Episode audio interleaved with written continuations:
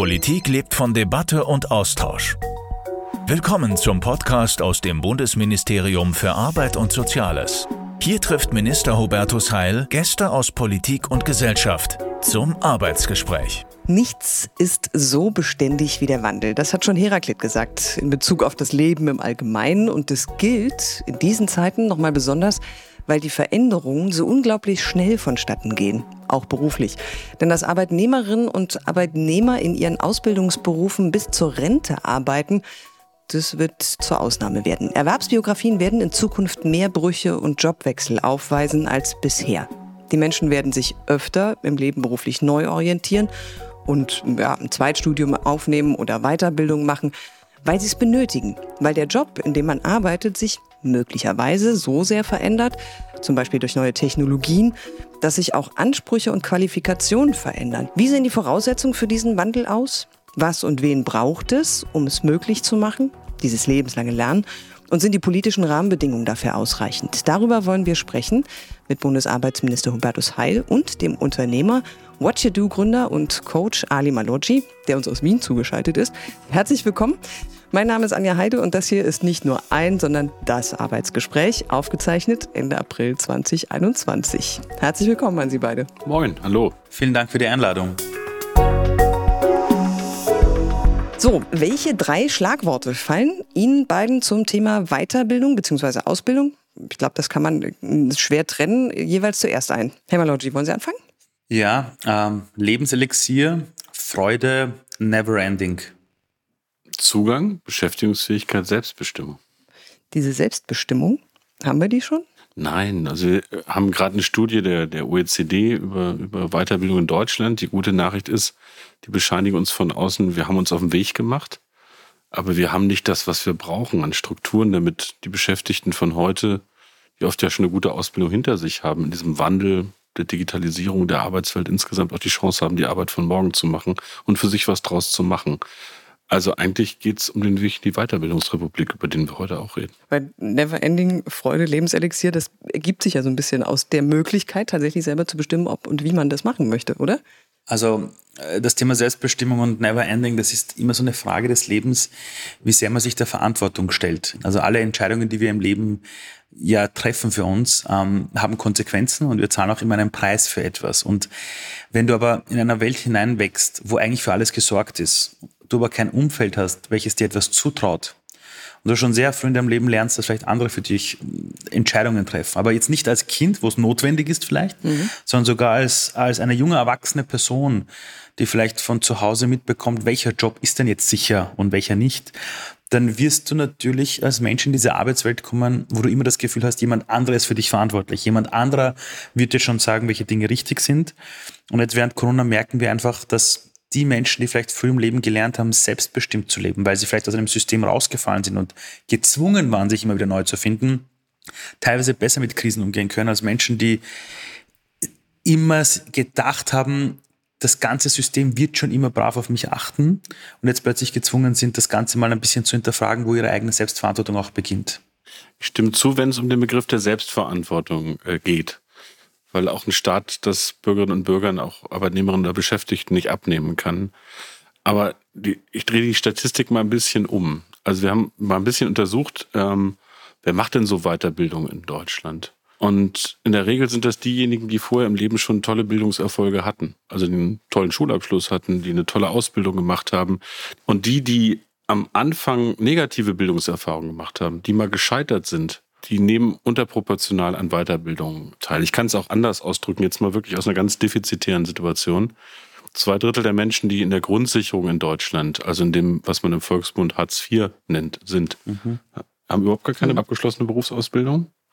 Und wie gesagt, wir haben eine Situation, dass schon allein der Begriff, den wir manchmal so verwenden, vom lebenslangen Lernen in den Ohren vieler Menschen gar nicht als Verheißung daherkommt, sondern so als Drohung. Mhm. Also lebenslang klingt mhm. schon wie Knast für einige, mhm. die irgendwie das Gefühl haben, sie müssten nochmal auf die Schulbank und da war es mhm. früher schon nicht so schön. Also ich bin der Meinung, wir müssen das umdrehen. Wir müssen das als, als eine Chance für Selbstbestimmung und Selbstverantwortung mhm. nutzen. Das ist total spannend, weil ausgerechnet Sie, Herr Maloggi, ja eigentlich so eine, genau so eine Biografie haben. Als Sie zwei Jahre alt waren, ist Ihre Familie mit Ihnen aus dem Iran nach Österreich geflohen. Dann haben sie die Schule abgebrochen. Sie haben als Reinigungskraft Böden geputzt, in Kinos Popcorn verkauft, im Supermarkt gejobbt. Sie haben in einem Interview mal gesagt, sie haben ähm, so ungefähr 40 Jobs gemacht in ihrem Leben. Und mhm. nebenbei haben sie dann eben doch irgendwo die Motivation hergenommen, noch Schule und Studium nachzuholen und mhm. mit Auszeichnung wohlgemerkt. Und dann nach einer Krise What You Do gegründet.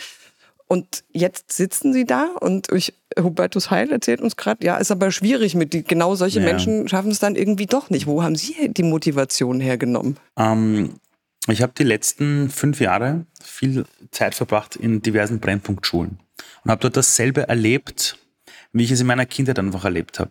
Dass du in einem Umfeld bist, wo du das Gefühl hast, irgendwie wird aus dir nichts. Und dann hast du den falschen Nachnamen. Ich habe als Kind gestottert, als ich meine Eltern haben scheiden lassen. Ich habe kein Wort rausgebracht, habe deshalb immer Schule geschwänzt und habe deshalb die Schule abgebrochen. Und ich hatte aber das Glück, dass es immer wieder in meinen Stationen in meinem Leben mindestens eine Person gab, die bedingungslos an mich geglaubt hat, die mich darauf hingewiesen hat, worin ich gut bin, anstatt mir einzureden, ich muss meine Fehler in den Griff bekommen.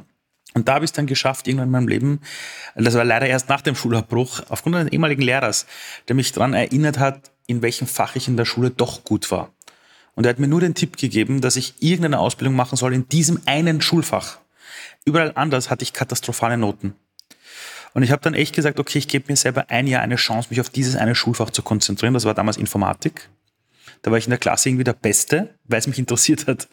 Und ich habe das dann in einer Abendschule gemacht und dann auch fertig studiert, auch einen Bachelor gemacht an der Uni, war ein Jahr schneller als alle anderen und habe nebenbei Vollzeit gearbeitet und Boden geputzt. Und das Interessante war, ich habe deshalb so schnell studiert, weil ich endlich meines gefunden hatte. Und wenn ich in Brennpunktschulen bin und dort einfach von Kindern höre, ich mache später mal Hartz IV und das sagt ein 13-jähriges, 14-jähriges Kind zu dir, dann geht es nicht darum, das Kind zu verurteilen, sondern herauszufinden, woher kommt es. Und wenn du dann an der Würde der Kinder arbeitest, ihnen sie dazu bringst, innerhalb von wenigen Tagen Erfolgserlebnisse plötzlich zu haben, dann erleben sie zum ersten Mal in ihrem Leben, hey, ich kann vielleicht doch was.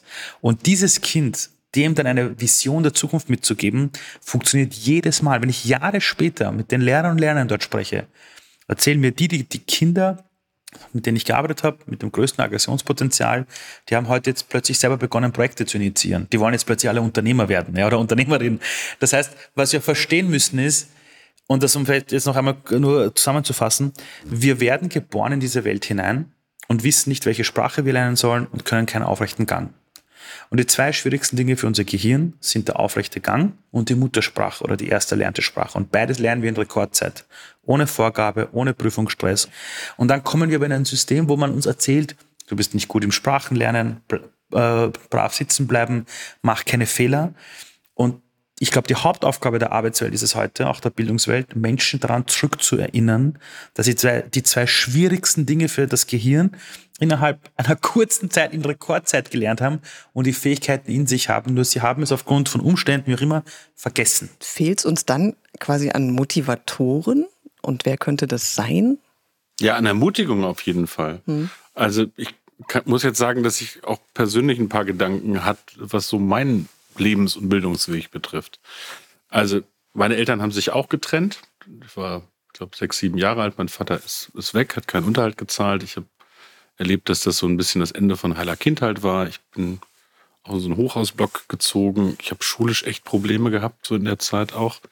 Ich hatte eine ganz starke alleinerziehende Mutter, die berufstätig war und die war meine Mentorin oder Motivatorin und Ermutigerin und auch ein paar Lehrer. Und das ist, glaube ich, ein Prinzip, da haben Sie vollkommen recht. Also der Reformpädagoge Hartmut von Hentig hat, glaube ich, mal den Satz gesagt, der Sinn von Bildung sei Menschen stärken, Sachen klären. Und ich habe noch nie eine schönere Definition von Pädagogik erlebt. Also anders gesagt, Menschen lernen von positiven Beispielen immer mehr als von abschreckenden. So, aber es reicht nicht aus, sozusagen nur aus meiner Sicht Motivation zu haben. Das ist auch ganz handfest für viele eine materielle Frage. Also kriegt man eine zweite oder eine dritte Chance äh, beispielsweise? Gibt es ein Recht darauf, im Leben auch immer wieder mal einen neuen Beruf zu lernen? Weil es hat ja auch mit der Frage zu tun, hat man die Zeit dafür? Hat man die Möglichkeiten dafür? Man muss sich schon selbst anstrengen. Das ist anstrengend, auch sozialen Aufstieg für sich zu organisieren. Man lässt vieles hinter sich und Sie werden das persönlich erlebt haben mit dem, was Sie erzählt haben, dass Sie da in Abendschulen das gemacht haben. Da habe ich einen hohen Respekt vor. In Deutschland hieß das früher immer zweiter Bildungsweg. Was am Ende an Ihrem Beispiel auch ein Vorbild für viele sein kann. Deshalb finde ich das super, dass sie in die Schulen gehen, wo es richtig stinkt und knallt ähm, und auch deutlich machen, das geht. Der Begriff Weiterbildung ist so unsexy, aber mir ist noch kein besserer eingefallen. Was müssen wir also tun, damit Menschen Spaß haben, aber damit es auch die Strukturen gibt, damit das geht, betrieblich sich weiterzubilden oder sich umschulen zu lassen oder nochmal neu anzufangen ähm, und nicht nur die berufliche Erstausbildung Blick nehmen, so wichtig die nach wie vor ist. Mhm. Sind denn Unternehmen grundsätzlich bereit, also äh, so eine Biografie wie die von äh, Ali Malodi, ich stelle mir jetzt gerade mal vor, er bewirbt sich im Bundesministerium für Arbeit und Soziales, ähm, würde man so eine Biografie berücksichtigen? Inzwischen mit Kusshand. Also Prädikatsabschluss habe ich gelesen, zweiter Bildungsweg. Also wir müssen auch in der öffentlichen Verwaltung da anders denken. Natürlich mhm. haben wir ziemlich hohe Zugangsvoraussetzungen hier auch im, im, öffentlichen Bereich. Aber inzwischen brauchen wir auch unterschiedlichste Kompetenzen. Wir haben jetzt zum Beispiel, da würde ich Sie sofort einstellen, eine ähm, Abteilung Zukunft der Arbeit, digitale Arbeitsgesellschaft. Also es tut uns auch ganz gut, nicht immer nur klassisch auf den Lebensweg zu gucken, sondern einfach mal die Menschen zu betrachten, was sie wirklich können. Aber jetzt mal ganz generell, die Frage war ja, wie ist das mit Arbeitgebern? Es gibt so und solche. Also ich glaube, das ist ganz tolle Beispiele. Auch da sollten wir nicht nur defizitorientiert äh, rangehen, von Unternehmen geben, die sich inzwischen aufgemacht haben, äh, zur Weiterbildung motivieren, auch investieren in diesem Bereich, auch aus eigenem Interesse, weil sie natürlich gute Fachkräfte brauchen mit ordentlichen Qualifikationen und Fähigkeiten. Die Erhebungen, die wir haben, sagen, dass die meisten Unternehmen in unserem Land mittlerweile wissen, dass sie irgendwas für Qualifizierung tun müssen. Oft aber die Frage für die Arbeitgeber ist eigentlich, in welche Richtung? Hm. Ähm, was ist mein Geschäftsmodell morgen? Ich sage mal drei Beispiele. Wir haben Bereiche, da wird sich in den 20er Jahren gar nicht das so ändern, dass der Beruf weg ist, aber die Qualifikationsanforderungen an den Beruf, da geht es um Weiterbildung. Wenn man zum Beispiel nicht mehr, ich sag mal, einen Verbrennungsmotor, sondern dann einen Elektromotor herstellt. Ähm, in anderen Bereichen, bei Handel, Banken und Versicherung, erleben wir, dass digitaler Fortschritt ja auch menschliche Arbeit ersetzt, zum Teil von Menschen mit einer übrigens formal sehr hohen Qualifikation bei sich wiederholenden Tätigkeiten. Da geht es dann handfest auch darum, neuen Beruf lernen zu können. Und es gibt einen Bereich, das sind die sozialen Dienstleistungsberufe, Gesundheit, Erziehung, Bildung, Pflege. Da wird die menschliche Arbeit nicht nur nicht weniger nachgefragt, sondern massiv mehr. Und da geht es eher darum, dass digitale Lösungen ja assistierend sein können. Aber auch das muss man lernen. Also dieser Wandel in kurzer Zeit, in den nächsten fünf, zehn Jahren, ist eine ziemliche Herausforderung für die Menschen. Und wenn die Angst haben und sich nicht freuen auf morgen, äh, weil sie das Gefühl haben, dass man in diesem Wandel vielleicht unter die Räder kommt oder überfordert wird, wenn sie nicht Chance dran sehen, dann geht uns viel verloren. Ich als Arbeitsminister würde ich das jetzt mal so sagen, mhm dann doch mal defizitorientiert. Das Größte und Schlimmste, was uns nach der Pandemie jetzt passieren kann, ist so ein gespaltener Arbeitsmarkt von Unternehmen, die auf der einen Seite händeringend qualifizierte Leute suchen und auf der anderen Seite ganz vielen, die aus welchen Gründen auch immer abgekoppelt, abgehängt sind an dieser Stelle. Das wäre volkswirtschaftlich eine Katastrophe, aber sozial eben auch. Herr Malotti, was haben Sie denn für einen Eindruck? Sie gehen ja auch zu Unternehmen und sprechen auch mit, ähm, mit Vorständen. Ähm, und was haben die denn für, eine, für einen Bedarf oder was wollen die denn? Was suchen die denn? So richtig bereit auf so eine, ich sage mal, sehr gebrochene Biografie, wie wir, wie wir sie immer öfter haben werden? Mhm. Das wollen viele dann am Ende doch nicht unter Umständen. Also was ich in meiner Arbeit ja tue, ist, dass ich die Hälfte der Zeit in den Unternehmen bin, eben bei Vorständen, äh, bei Führungskräften im Bereich HR und die andere Hälfte bei Jugendlichen weil ich versuche, die Generationen zu verbinden. Und was, ich, was mir schon stark auffällt, ist, wir haben bis jetzt ein großes Silo-Denken. Also wenn wir über Jugend nachdenken, denken wir in Silos. Wenn wir über Bildung nachdenken, denken wir in Silos und beim Arbeitsmarkt leider oft auch. Und wir müssen, glaube ich, lernen, die Zusammenhänge zu verstehen. Und zum Beispiel gibt es Unternehmen, die jahrelang darüber gesprochen haben, sie haben einen Fachkräftemangel, bis sie irgendwann realisiert haben, wenn sie selbst beginnen, die Menschen auszubilden, dann können sie dem Fachkräftemangel stark entgegenwirken, indem sie selbst Profis quasi intern aufbauen. Das heißt, was ich bei Unternehmen gemerkt habe, ist, die haben jahrelang darauf gewartet, diese eine Antwort zu bekommen, welche Jobs brauchen wir? Die haben alle auf so eine Liste gewartet, wo drauf steht, das sind die zehn Jobs der Zukunft und das machen wir jetzt. Nur die haben irgendwann realisiert, das wird nicht passieren. Und das Interessante ist eben, ich sehe es in vielen Unternehmen, da ist plötzlich eine Haltung da, dass man sagt, wir erfinden keinen neuen Job, aber wir lassen es zu, dass bestehende Jobs sich einer Evolution unterziehen. Einfachstes Beispiel, das ist der Bereich Social Media. Hätte vor 10 oder 15 Jahren irgendein Jugendlicher zu den Eltern gesagt, Mama, Papa, ich möchte einen Job, wo ich den ganzen Tag vor Facebook sitze und Fotos hochlade und lustige Videos mache, hätte jeder gesagt, ach, scher dich zum Teufel, das ist doch kein Job. Dafür gibt es keine Ausbildung. Wo willst du das lernen? Gibt es auch keine Uni dafür. Heute Organisationen im Bereich der Politik, Unternehmen, NGOs suchen händeringend gute Leute im Bereich Social Media. Und die Leute, die das können, das sind Menschen, die das teilweise sich selber beigebracht haben, die vielleicht im Kommunikationsbereich waren, aber auf die neuen Trends gesetzt haben, Dinge probiert haben, ihrer Leidenschaft gefolgt sind und plötzlich gibt es den Job eines Social Media Managers oder Managerin, obwohl das niemand jemals offiziell erfunden hat. Und Unternehmen realisieren, dass sich da etwas tut. Und ich habe Unternehmen erlebt, die Erhebungsuntersuchungen im Unternehmen machen, wo sie ihre eigene Belegschaft fragen, wo glaubt ihr, geht die Reise hin und welche Dinge benötigst du, lieber Mitarbeiter oder Mitarbeiterin, um dich dahin zu entwickeln. Und die Unternehmen, die quasi ihre Ohren auf die, auf die Schiene der, der, der Mitarbeiter und Mitarbeiterinnen legen, die machen echt große Sprünge, weil sie eben nicht nur auf die eine Antwort warten von Experten, sondern das iterativ im Team gemeinsam einfach entwickeln. Und ich glaube, äh, dies wird die Zukunft sein, zu verstehen, dass wir nicht ständig denken dürfen, es kommt jetzt ein neues Paradigma und ab morgen gibt es neue Jobs. Das sehen wir in Untersuchungen vom World Economic Forum zum Beispiel. Die die Top-Skills, die wir für die Zukunft benötigen, sind zutiefst menschliche Skills. Das ist der Umgang mit Komplexität, das ist Empathie, das ist vernetztes Denken. Das ist dort, wo wir sagen, wir können die schwierigen, die schwierigen Aufgaben auslagern an die Maschine, aber die Komplexität, wie man zum Beispiel eine globale Impfstoffverteilung macht, wie man umgeht zum Beispiel mit dem Thema Integration, wie man einem Unternehmen Change managt, das kannst du keiner Maschine geben. Und die Unternehmen, die es verstanden haben, dass es nicht die Führungskräfte alleine schaffen, sondern nur mit dem Team zusammen, die machen extrem gute Fortschritte und die geben dann auch dem Markt vor, wie die Zukunft in ihrer Branche aussieht. Diese Generation, die haben auch ganz andere Ansprüche, was die mhm. Work-Life-Balance angeht. Also wie, wie verknüpft man das? Wie, wie tickt denn diese Generation? Also was man verstehen muss, ist, dass das Wertesystem eines Menschen sich immer zwischen dem 13. und 18. Lebensjahr definiert. Die einen nennen es die Pubertät und die schlimmste Zeit, wenn man Kinder hat. Die Gehirnforschung sagt, in der Zeit ordnet sich alles neu. Ab dem 13. Lebensjahr kann man geopolitische Veränderungen auf das eigene Leben ummünzen. Das heißt, alles, was du mit 13 bis 18 erlebst, definiert deine Lebenswelt. Das heißt, die Kinder, die 96 geboren worden sind, die sind herangewachsen in einer Welt, wo man ihnen von Sicherheit erzählt hat. Arbeitgeber sind alle total loyal, wenn du alles richtig tust. Und dann, als die 12, 13 Jahre alt waren, war die Finanzkrise zum Beispiel. Und die haben erlebt, wie es plötzlich am Arbeitsmarkt nicht immer diese Sicherheit gibt, von der die Eltern erzählt haben.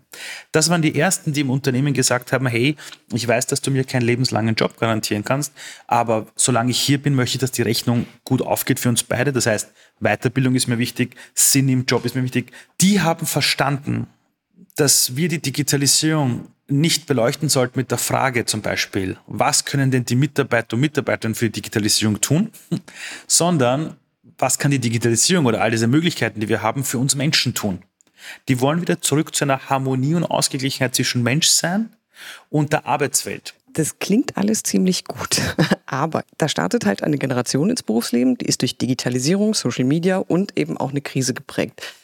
Das ist für Unternehmen in der Realität umgekehrt aber auch nicht leicht. Äh, wie, um es mal vorsichtig zu formulieren, wie kann man diese unterschiedlichen Lebenswelten, die da aufeinandertreffen, jetzt gewinnbringend zusammenbringen? Ich mache auch eine Fußnote dran. Ich würde mal sagen, meine Lebenserfahrung sagt auch, dass selbst wenn Generationen durch kollektive Großereignisse irgendwie gemeinsame Erfahrungen haben, es sich dann doch in einer Generation auch unabhängig vom Geburtsdatum sehr unterschiedlich darstellt. Mach's mal an zwei Beispielen vielleicht mhm. anders für Unternehmen sich darauf einstellen, auch manchmal kleine Arbeitgeber. Ein Beispiel aus meiner Heimat ist, ist das Unternehmen Volkswagen, ist ja ein bisschen bekannt durch mhm. diverse Berichterstattungen der letzten Jahre. Aber die machen eine Sache, wie ich finde, recht gut. Die haben ein Problem, Softwareentwickler zu bekommen, haben eine eigene Fakultät äh, 73 gegründet. Die geben jüngeren Menschen, die zum Teil Studienabbrecher sind oder auch ähm, Leuten, die als Techniker oder Ingenieure im Unternehmen arbeiten und sich informell irgendwie Digital Skills aufgeschafft haben, die Chance innerhalb von zwei Jahren Softwareentwickler zu werden.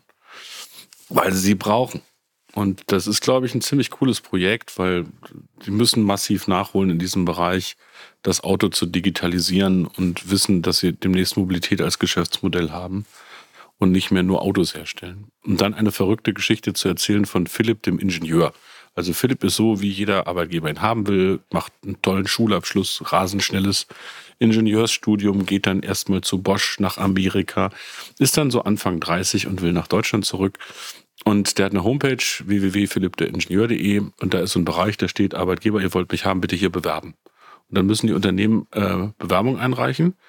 Also die letzten drei Geschäftsberichte, äh, Hinweise über Work-Life-Balance, über Sport. Und er lädt dann die personalverantwortlichen HR-Leute zum Vorstellungsgespräch ein. Die sind ein bisschen nervös.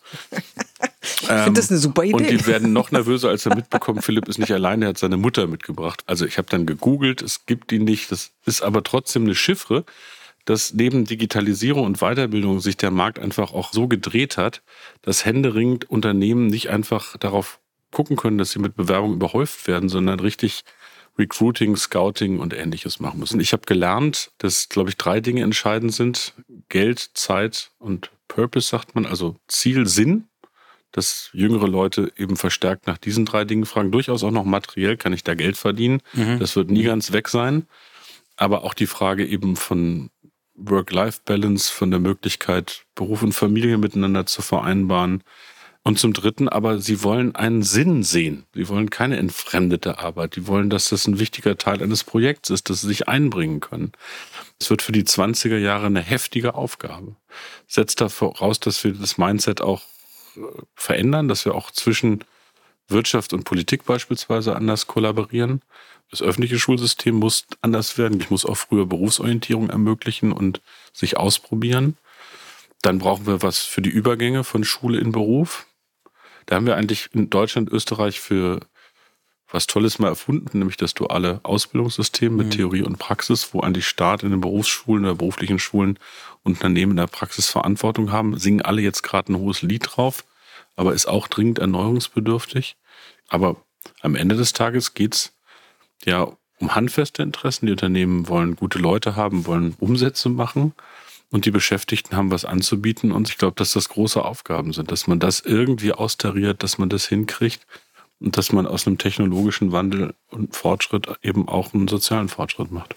Für diese Transformation der Arbeitswelt ist ein Begriff geprägt worden, VUCA, V-U-C-A. Mhm.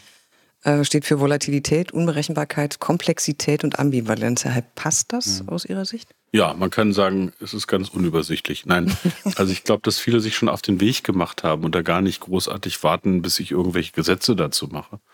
Aber dafür zu sorgen, dass zum Beispiel die Gesetze, die wir haben, die Unterstützung, die Möglichkeiten Schritt halten mit diesem Wandel, dass wir Chancen und Schutz im Wandel organisieren. Das wird schon, glaube ich, motivierend wirken und das geht dann äh, vom Arbeitsrecht bis hin zur Art, wie wir Sozialstaatlichkeit organisieren, schon ein bisschen um ja, ein, ein neues Mindset und auch um einen stärker, ich will Ihnen das mal anbieten als Idee, einen, einen stärker vorsorgenden Sozialstaat. Wir sind mit sehr viel Geld am Start, wenn das Kind in den Brunnen gefallen ist.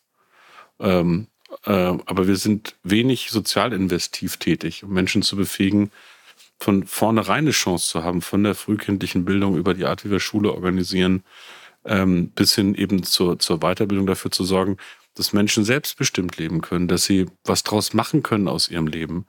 So, und das ist leider ein Befund auch mit dem Armuts- und Reichtumsbericht, den wir jetzt gerade auf dem Tisch haben in Deutschland. Also sozialer Aufstieg ist bei uns noch möglich, das ist die gute Nachricht.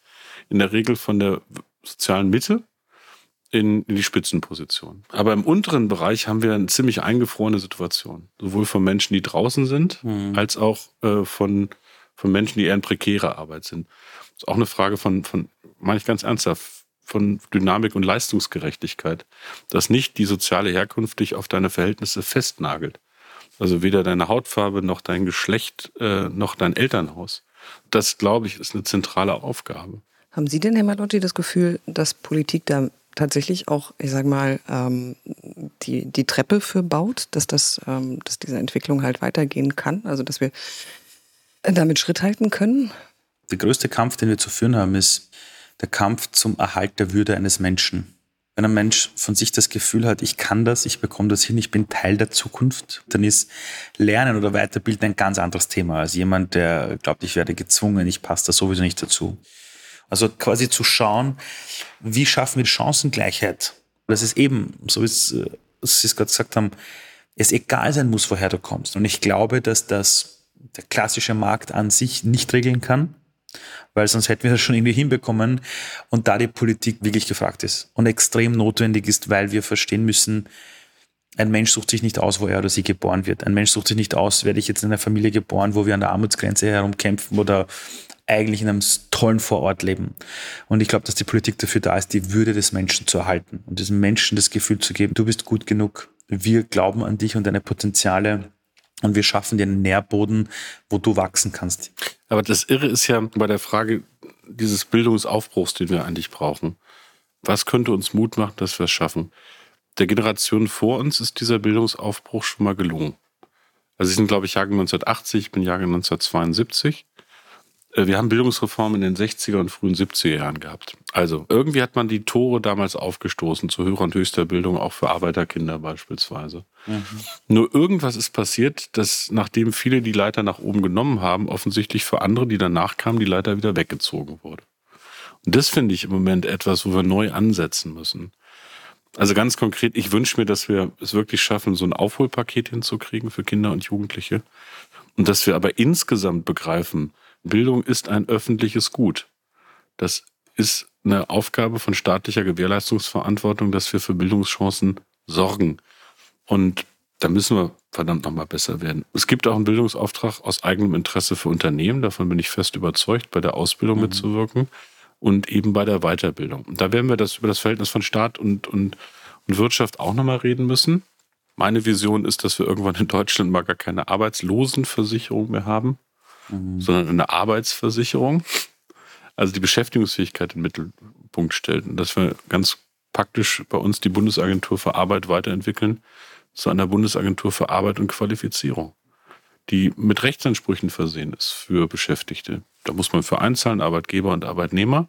Aber da hat man dann nicht nur das Recht, im Notfall Stütze oder Kurzarbeit zu bekommen, sondern im Zweifelsfall auch eine Chance, was draus zu machen im Leben. Und auch wenn man 35 oder 45 oder 55 ist, nochmal anzusetzen.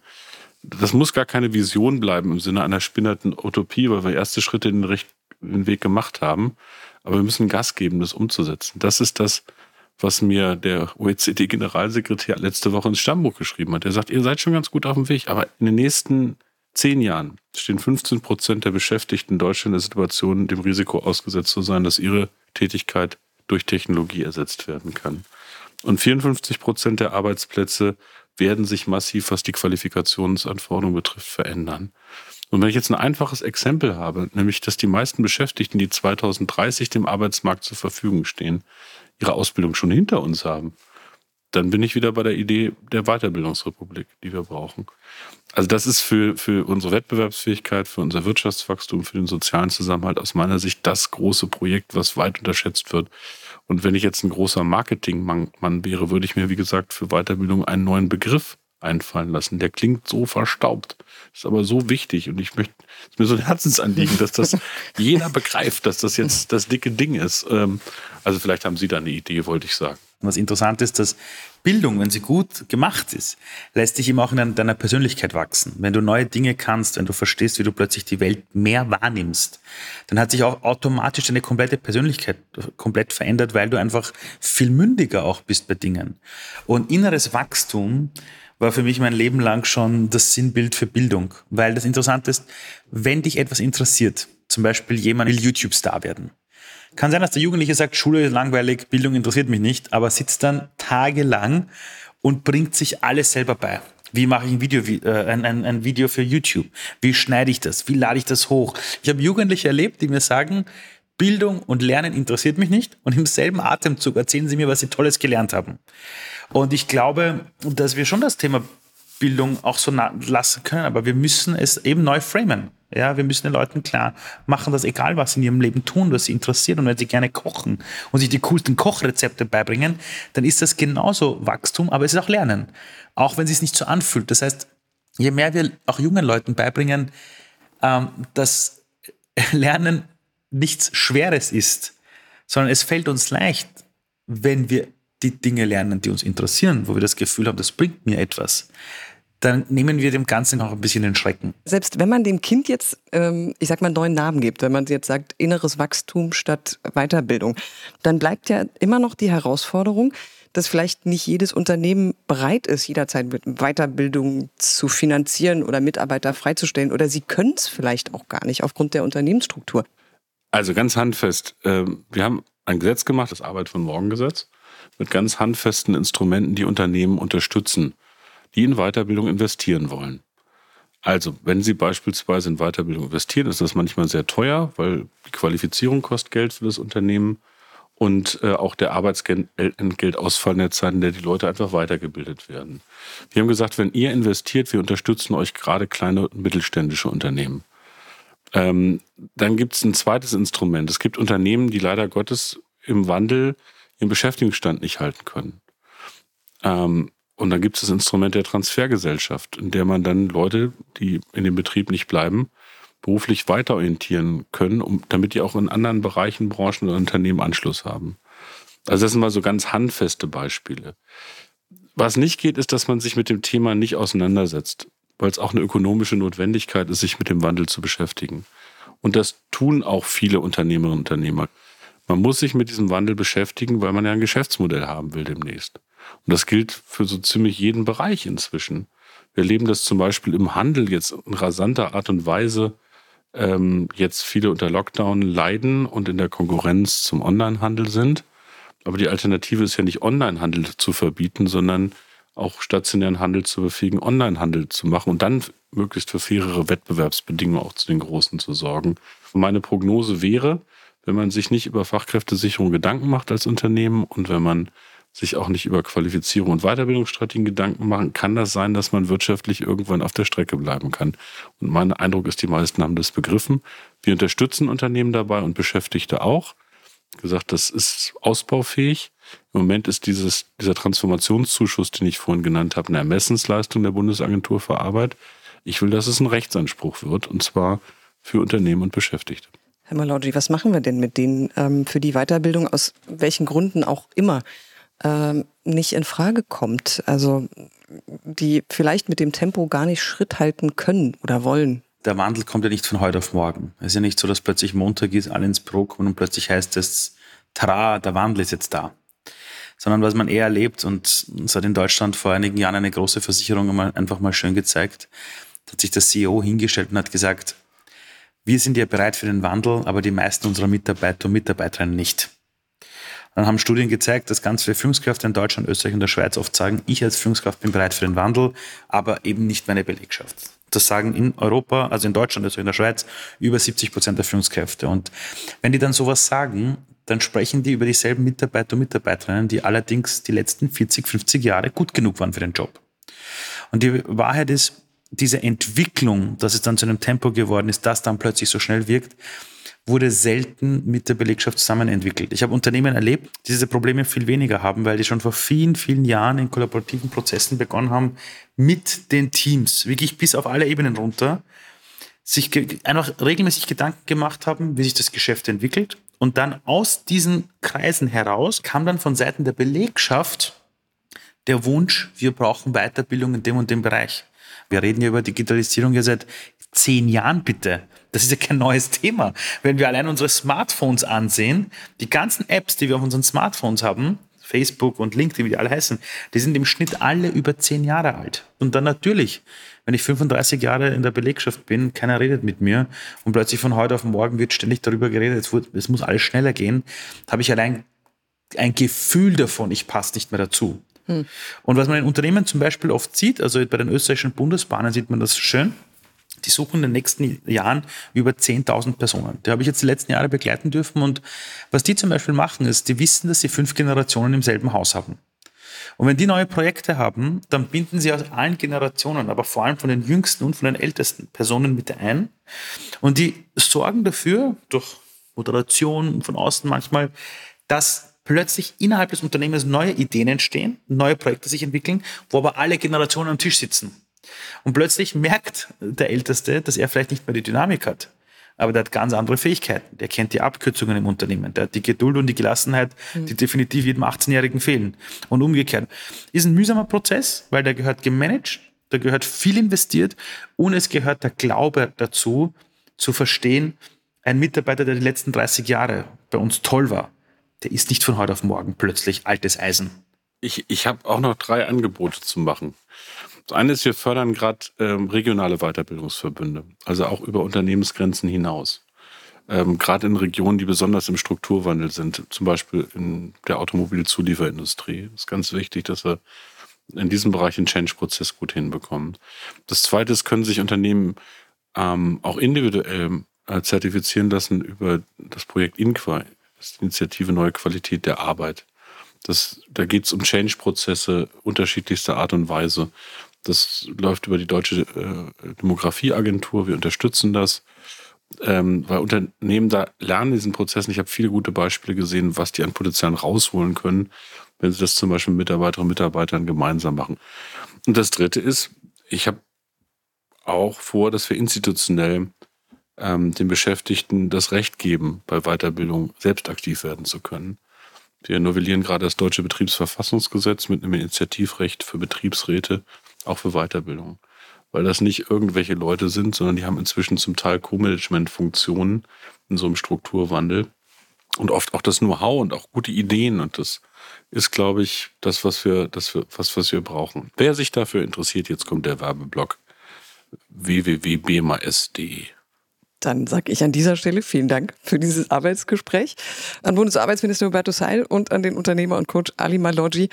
Ähm, das war hochspannend. Vielen Dank dafür. Und das war eine neue Folge des Podcasts, das Arbeitsgespräch. Wir sind natürlich wie immer an Ihrer Meinung interessiert. Schreiben Sie uns an podcast.bmas.bund.de. Vielen Dank fürs Zuhören. Das war das Arbeitsgespräch mit Bundesminister Hubertus Heil. Für weitere Arbeitsgespräche abonnieren Sie unseren Podcast auf allen gängigen Podcast-Kanälen. Weitere Informationen zu unserem heutigen Thema sowie das Transkript dieser Folge finden Sie auf bmas.de Podcast.